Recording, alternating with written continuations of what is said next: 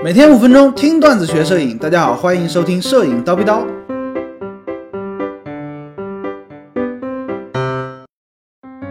什么是镜头等效系数？我们在买 APS-C 相机的时候呢，通常一颗套机镜头就是幺八杠五十五，对不对？十八毫米到五十五毫米。但是呢，你实际拍摄你会发现，哎，没有十八毫米那么广。为什么呢？这就涉及到一个镜头转换系数的问题了。哎，由于啊，我们的镜头，不管你是 APS-C 的镜头、全画幅的镜头，还是中画幅、大画幅的镜头，在这个镜头上面标注的这个焦距啊，是这颗镜头的物理焦距，跟你在使用什么相机其实没有关系，都是是标准的呃物理焦距。但是为什为什么哎各个相机在使用同一个镜头的时候，它的焦距会变呢？就是因为啊，它们的传感器的尺寸是不同的。同样的镜头在不同的相机上面，实际的焦距它会发生变化。而我们把这种实际的焦距最终的效果呢，叫做等效焦距。哎，通常情况下，等效焦距哎跟物理焦距是两码事情。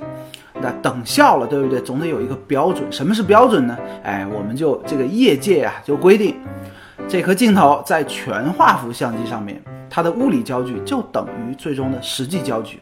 我们可以理解为呢。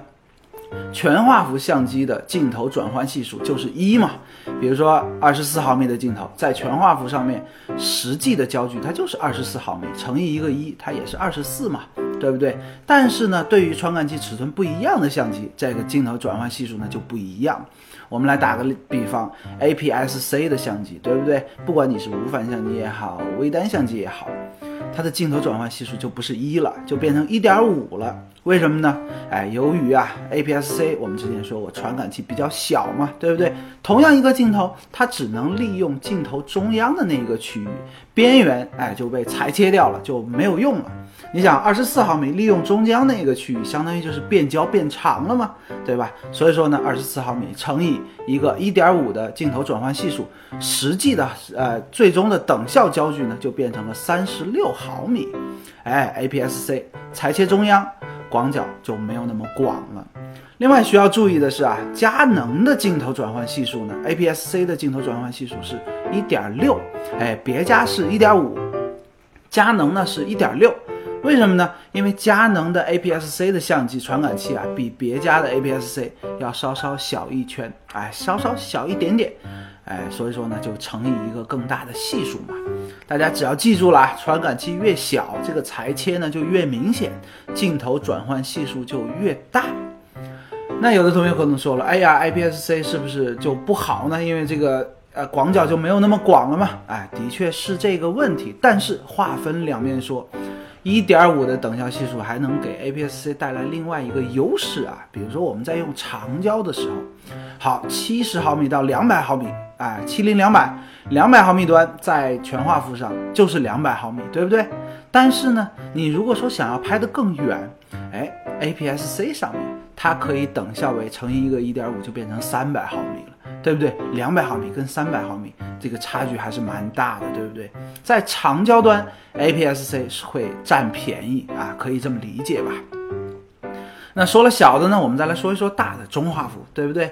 很多同学细心观察可以发现，中画幅的标准镜头它不是五十毫米。我们知道全画幅的标准镜头就是五十毫米嘛，对吧？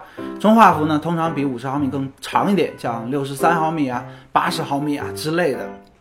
为什么呢？因为它中画幅的这个传感器啊会更大，比全画幅覆盖的范围还更广，对不对？所以说呢，它的这个镜头的转换系数啊是比一还小。比如说富士的中画幅系统新推出的，啊，镜头转换系数呢就是零点七八，它的标准镜头呢是六十三毫米，你回去算六十三毫米乘以一个零点七八，哎，差不多就是五十毫米，哎，大概就是这样。